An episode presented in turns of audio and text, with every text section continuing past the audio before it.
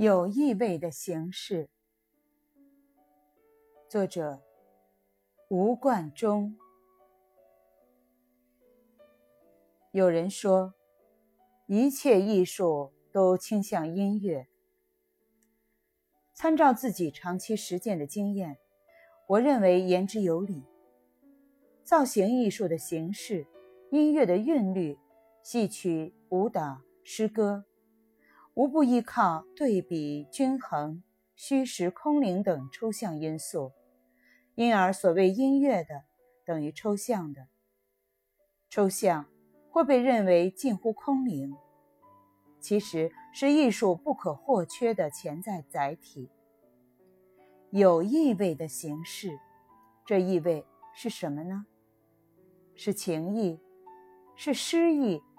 是一种难以用语言表达的感受。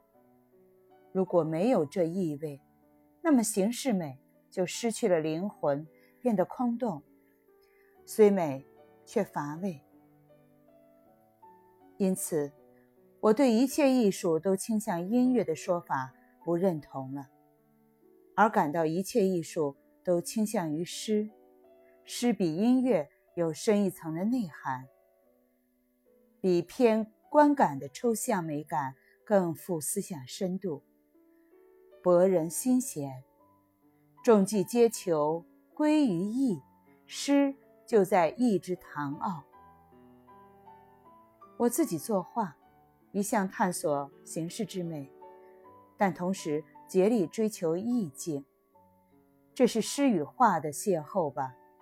自己并未分析，只是。有画意时作画，而有时似有灵犀，怀孕了，却并非形式感，而是一种难以描绘的意种，近乎诗了。